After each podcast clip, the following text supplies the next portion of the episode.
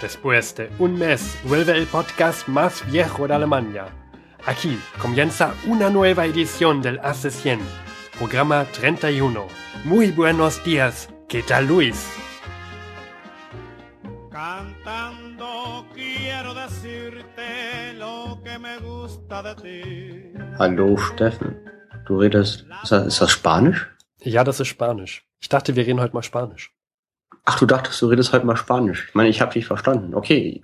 Ja, passend, passend zu unserem Geburtstagskind von vor 100 Jahren. Ach so, ist das zu verstehen. Jetzt. Denn vor 100 Jahren war der 24.11.1915 Okay. und da wurde Couto Esteves geboren. Das war ein dominikanischer Musiker und Komponist. Der Mhm. hatte, das haben wir ganz zum Anfang mitgehört, der hatte einen ganz bekannten Bolero namens Todo me gusta de ti.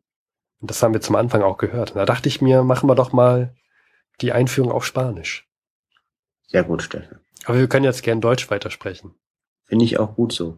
Wollen wir nicht nächste Woche was Japanisches, äh, ein, ein Japaner rannehmen als Geburtstagskind? Äh, ja, können wir gern machen, aber ich habe jetzt beschlossen, wir wechseln uns immer jedes, jede, jedes, äh, jede Folge ab und dann musst du aber auf Japanisch. Okay, aber wir können ja dann mit der nächsten Folge anfangen. Das heißt, du wärst nochmal dran. Dann nehme ich jemanden aus Berlin. Ach, okay, gut. Doch, ist auch eine gute Wahl. Ja, dann danach der Japaner. genau, da bist du dann dran mit. Alles klar, verstanden. Hm. Gut. Ja, äh, vor 100 Jahren übrigens war es in Berlin sehr kalt. 0,2 Grad Celsius, also ungefähr so das Klima wie heute. Ich war am Wochenende in Moskau. Da war auch 0,2, 1 bis 2 Grad. Also am Wochenende war es in Moskau genauso Grad wie heute vor 100 Jahren in Berlin. Ja. Mhm, mhm. Weißt du, wo es noch kalt war? Achtung, Goldene Brücke. Äh, in Norwegen? Äh, Ja, da auch. Und äh, äh, das politische Klima von vor 100 Jahren war ja auch sehr kalt. Ja, das, das, das, das kann man so sagen, würde ich mal sagen, ne? Mhm. Du hast mir da eine Meldung geschickt, da steht drüber, Vorstoß auf Bagdad scheitert. Was, Ja, was war auch- denn da los, Luis? Also auch von vor 100 Jahren war im Irakkrieg. Und zwar, die Engländer hatten 1914 nach Kriegsausbruch eine Landung an der Mündung vom Euphrat und Tigris durchgeführt. Warum haben die Engländer da eine Landung gemacht? Weil, man erinnert sich, der Irak ist Teil von dem Osmanischen Reich, die als Bündnispartner an deutscher Seite kämpfen. Okay. Und wenn du jetzt da landen würdest, Steffen, mit so einer Armee ähm, an der Mündung von Euphrat und Tigris, was würdest du auch noch mitnehmen? Ein Kamel. Ja, haben sie gehabt. Waffen, Nahrung, ich weiß nicht, worauf du hinaus willst. Flussschiffe, die haben. Kanonenboote genommen. Und dann unterstützt von Kanonenbooten sind dann die, ist dann das Expeditionskorps von den Engländern nach Norden marschiert, auf Bagdad zu. Okay, das heißt, die haben den Fluss genutzt, haben da eine Kanone auf dem Floß ge äh, gebaut und sind dann damit vorgestoßen. Also ja, auch die Kanonen auf dem Schiff halt, ne, auf so einem Flussschiff. Und dann sind vorgestoßen. Und diese britischen Truppen, das sind britische Truppen und auch viele indische Truppen, die wurden eingeschlossen von osmanischen Verbänden unter der Führung eines deutschen Generals und geschlagen und mussten kapitulieren. Bei Bagdad, nehme ich an. Bei Bagdad. Mhm, mhm. Das hat sich erledigt. Das ist neben Gallipoli eine zweite Niederlage einer amphibischen Operation aus England. Äh, jetzt, wo du gerade Gallipoli sagst, ganz, ganz äh, zu, zufällig, Mhm. habe ich in einer Zeitung, wir lesen ja immer Zeitung von vor 100 Jahren, Mhm. das kommt immer gut auf Partys, wenn man sagt, ich lese Zeitung von vor 100 Jahren. Da, Dann kommt die Frage, warum? ja, und dann sagst du, weil ich kann. und dann steht man alleine da und hat ganz viel Freiraum auf der Feier um sich herum. Ja, Aber gut. Ja, ich lese hin und wieder auch mal die Norddeutsche Allgemeine Zeitung und da stand am 14. November äh, drin eine große Überschrift auf der Seite 2. Der Rücktritt Churchills. Ja. Das hat der mich, ist vor 100 Jahren zurückgetreten. ja, der, der hatte ja auch, wenn ich mich richtig erinnere, also erstmal, wo ist der eigentlich zurückgetreten? Und wenn ich mich richtig erinnere, hatte er ja auch maßgeblich Schuld an der, ähm, an der Landung bei Gallipoli, die gescheitert ist. Na, sagen wir so, maßgeblich schuld. Über die, über diese, über diese Frage, wie eigentlich über alle Fragen, streiten sich die Historiker. Aber er war Marineminister und die Landung auf Gallipoli war seine Idee. Wir haben dazu eine Folge gemacht, wo wir uns sehr damit intensiv beschäftigt haben. Und ähm, ja, die Landung ging schief. Und jemand musste seinen Hut nehmen und das war Churchill, weil es war seine Idee und er war Marineminister. Dazu gibt es aber was zu sagen, Steffen. Dann sag es doch bitte, Luis. Ich sage es. Und zwar, es war seine Idee mit alten Schiffen, die man nicht mehr an der Front effektiv einsetzen kann. Ähm, eine, einen Angriff auf, auf den Bosporus durchzuführen, mit dem Ziel, zwei Dinge zu erreichen. A, auf der Nord-Süd-Achse eine Nachschubroute nach Russland zu eröffnen und B, auf der West-Ost-Achse äh, den Nachschub von Deutschland in die Türkei, in das Osmanische Reich abzuschneiden. Und die Idee von Churchill war, nur mit Schiffen da anzugreifen, den Bosporus zu durchfahren und zu erobern. Ähm, und wenn es schief läuft, hat man alte Schiffe verloren, die man eh nicht mehr braucht. Es ist, ja, es ist ja richtig schief gelaufen. Es ist richtig schief gelaufen, weil daraus wurde halt diese Landung auf Gallipoli entwickelt. Mhm. Aufgrund seines Plans.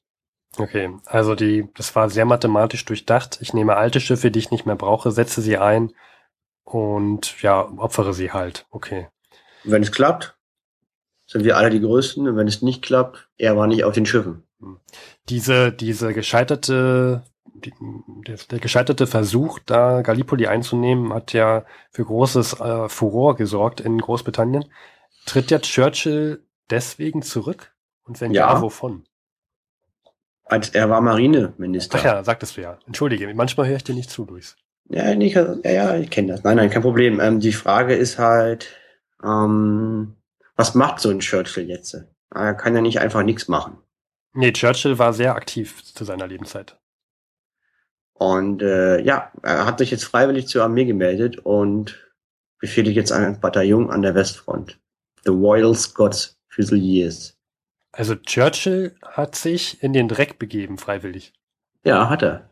Das und äh, ja, das ist also erstmal Respekt, dass er sich an die Front be begebt. Ich meine, klingt erstmal auch ein bisschen nach politischen Kalkül, aber trotzdem dafür braucht man Mut, dass er, weil er hätte nicht gemusst. Der, der macht's jetzt. Ich meine, ja. die Situation an der Westfront muss ihm ja bekannt gewesen sein. Ja. Ähm, interessant. Äh, Churchill war ja dann auch im Zweiten Weltkrieg äh, maßgeblich an der Planung für den D-Day beteiligt. Und mhm. die Landung in der Normandie kann man ja mit einer Landung in Gallipoli vergleichen. Die war allerdings deutlich besser vorbereitet im Zweiten Weltkrieg.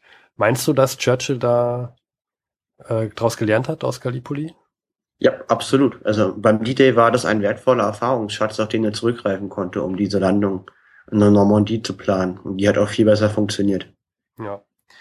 Interessant, ja. Was man so. Also ja. der, der Churchill, der hatte ja sowieso eine sehr interessante Lebensgeschichte und einfach, also man hat das Gefühl, dass der immer was gemacht hat. Er hat ja dann später auch gemalt, glaube ich.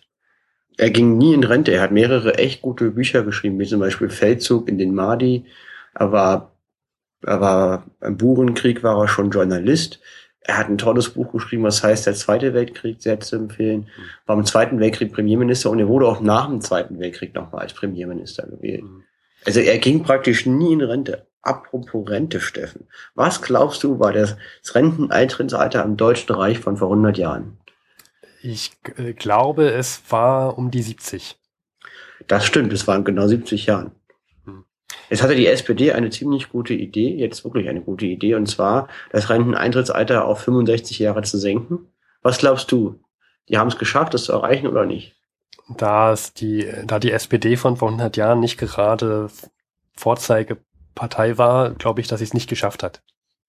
Ja, ist im Bundesrat gescheitert, wurde aus zwei Dingen abgelehnt. A, weil Krieg ist, haben wir weniger Versicherungsnehmer in den Sozialsystemen, weil die sind ja alle im Feld. Und B, wegen des Krieges erwarten wir in der Zukunft eine Mehrausgaben bei Waisen und Witwenrenten. Ja. Ist, Gibt, ist, ja. Das, Fang an, Steffen. Darf ich, Herr Lehrer, ich will, äh, Deckungskapital, Stichwort, ist ja nicht zu, äh, ist ja unkalkulierbar. Ja, das stimmt. Also fachlich richtig, aber schlecht für Leute, die jetzt 65 sind und gerne eher in Rente gehen würden. Mhm. Man muss ja auch bedenken, dass Leute früher von vor 100 Jahren gesundheitlich wesentlich schlechter dargestellt waren im Schnitt als heute. Ja, das ist wohl wahr. Kommen wir krasser Themenwechsel. Du hast mir eine, eine Überschrift gezeigt, hier aus unserem schönen Chronikbuch 1915. Da dachte ich, Nanu, haben die Deutschen etwa Propaganda gelernt, richtig einzusetzen? Denn, Ja. also, Wie kommt das? er- erinnern wir uns mal zurück. Der Deutsche ist der Zeit, seit Ausbruch des Krieges nicht gerade ein Paradebeispiel äh, für Propaganda. Wir erinnern uns an Rape of Belgium, wo der Deutsche angeblich jede belgische Frau vergewaltigt, den Wein wegtrinkt und wahllos Menschen ermordet. Und dann an die Lusitania im Mai, die vers versenkt wurde, wo viele amerikanische Passagiere ums Leben kamen. Und angeblich dann, also laut Presse, haben alle Deutschen mit Sektgläsern darauf angestoßen. Und also so eine, so eine Meldungen kam ja. Und jetzt auf einmal gibt es eine neue Meldung, nämlich dass Deutschland äh, erlaubt in Polen Unterricht in polnischer Sprache. Man sollte jetzt meinen, das sei eigentlich ganz normal. Ja? Wir, wir erinnern uns ja zurück, dass der deutsche, das, das Deutsche Reich seit ein paar Monaten in, in äh, Wa- Warschau äh, einmarschiert ist und das Gebiet besetzt hat. Und vorher durfte dort äh, niemand im Polnisch Unterricht genießen, denn dort waren ja, das war ja russisches Gebiet und dort gab es nur Unterricht in russischer Sprache. Und die Deutschen haben jetzt gesagt, nein, ihr dürft jetzt auch in Polnisch Unterricht geben. Das ist eine Wahnsinnsmeldung, meiner Meinung nach. Die passt nicht ins Bild. Ne? Hm. Vorher der, der ungeschickte Deutsche, der nicht in der Lage ist, mal abzuschätzen, was seine Wortwahl und sein Verhalten in der ausländischen Presse bedeutet. Und jetzt äh, diese doch sehr menschliche Maßnahme, den Polen Unterricht in eigener Sprache zu geben. Wer hätte das gedacht? Ja, vielleicht wird der Deutsche doch noch ein Propagandakünstler. Ich habe dir ja noch was gezeigt, ne? Und zwar da dachte ich, das ist was für den Steffen. Da ist er ganz aus dem Häuschen. Ja, wer kennt das nicht? Man sitzt jetzt im November, Ende November, muss man manchmal draußen warten auf den Bus, auf den Zug oder auf irgendetwas anderes und man friert sich einen ab. Und vor 100 Jahren war das ja ungefähr gelauch, genauso. Der Soldat, der musste draußen Wache schieben und frieren. Und da hat jemand ganz toll eine Unterhose, eine beheizte Unterhose gegen Erfrierungen er erfunden, die nur 850 Gramm wog. Eine beheizte Unterhose, ja? Ja, eine beheizte Unterhose, die 850 Gramm wog. Wie, wo, die war beheizt mit Strom, oder? Ja, genau. Ein Kabel führte aus dieser Hose und man hatte dann 100 Meter, vielleicht auch ein bisschen mehr, äh, Freiraum, um sich zu bewegen.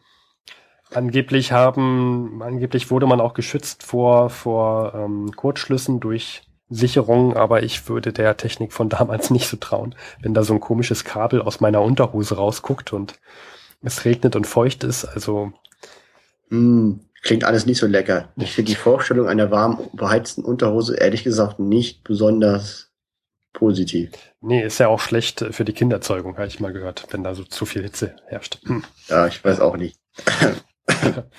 Und dann noch knapp ein Kilo schwer. Also ist jetzt nicht so die ganz große Innovation. Also ich möchte die nicht haben.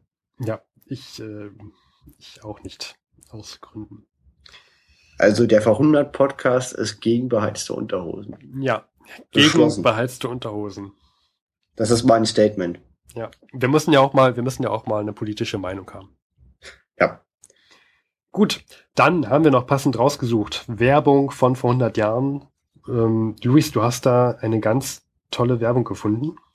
Ja, genau. Wir haben Werbung mit Soldaten als Zielgruppe rausgesucht aus dem Jahr 1915. Und zwar, ich lese mal jetzt äh, zwei vor zum Thema Asbach uralt. Werbung Nummer eins. In Nord und Süd, in Ost und West. Asbach uralt. Alter deutscher Cognac. Ein vaterländisches Erzeugnis in Rüdesheim am Rhein aus Naturwein destilliert und auf jahrelangem Lager gepflegt von unvergleichlicher Güte. Auf Gallipoli. Asbach uralt. Weitere beliebte Marken Asbach alt und Asbach echt. Ja. Ja. Wusstest du, dass es auch Asbach alt und Asbach echt gibt, nicht nur Asbach uralt? Ich wusste bis heute ehrlich gesagt nicht, dass der Ausdruck, das ist ja Asbach uralt, von einem Cognac kommt. Ausgehend ist. Also Asbach kannte ich schon, muss ich sagen. Ein paar Mal gesehen, aber dass es noch einen anderen Asbach gibt als uralt. Ich finde ja die Werbung, äh, da, die ist ja abgebildet, dieses, diese Reklame, die finde ich sehr lustig. Man sieht dort Kamele. Einen osmanischen Soldaten. Mhm. Genau, das heißt also, dass auch Asbach uralt sehr, sehr wichtig ist bei äh, im Osma an der Front im Osmanischen Reich.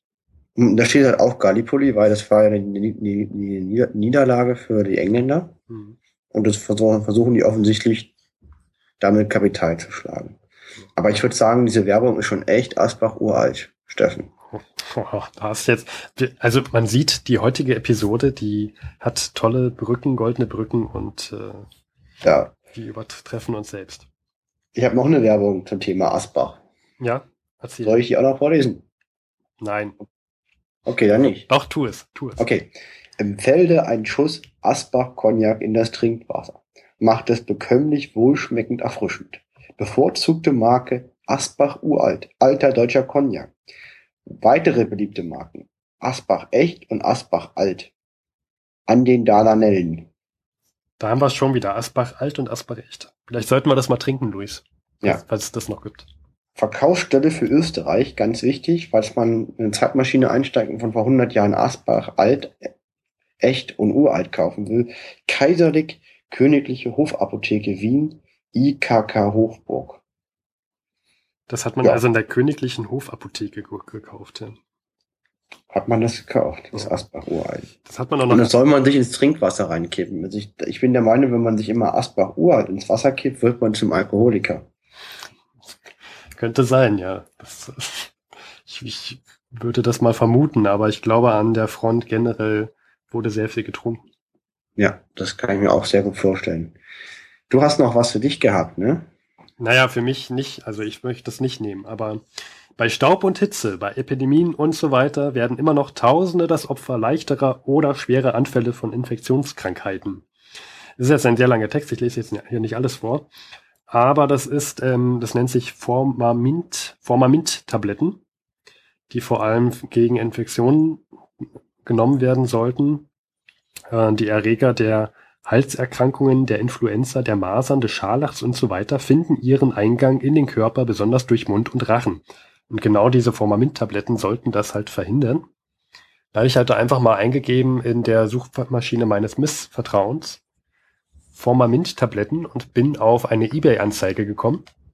Man kann tatsächlich Reklame von 1916 diese Formamint-Tabletten für 13 Euro kaufen und auch noch andere Reklame für 13 oder 10 Euro. Mhm. Also, wer schon immer mal ein Werbeplakat von 1916 mit Formamint-Tabletten haben wollte, bei denen Soldaten abgebildet werden, die diese Tabletten gerade nehmen, der kann mal bei eBay reinschauen und sich dann für 13 Euro sowas holen. Interessant, dass es sowas bei eBay auch gibt, wenn man mal so eine alte Werbung liest. Ja, Schon fand, spannend. fand ich jedenfalls sehr, sehr lustig. Ähm, vielleicht habe ich da gerade ein Geburtstagsgeschenk für dich gefunden, Luis. Ja. Du Steffen, ich habe noch eine schlechte Nachricht. Oh nein, was ist? Äh, der Fluxkondensator ist kaputt. Oh, das heißt, wir hören nichts mehr von, von Klodwig und Harald. Nein, Oha.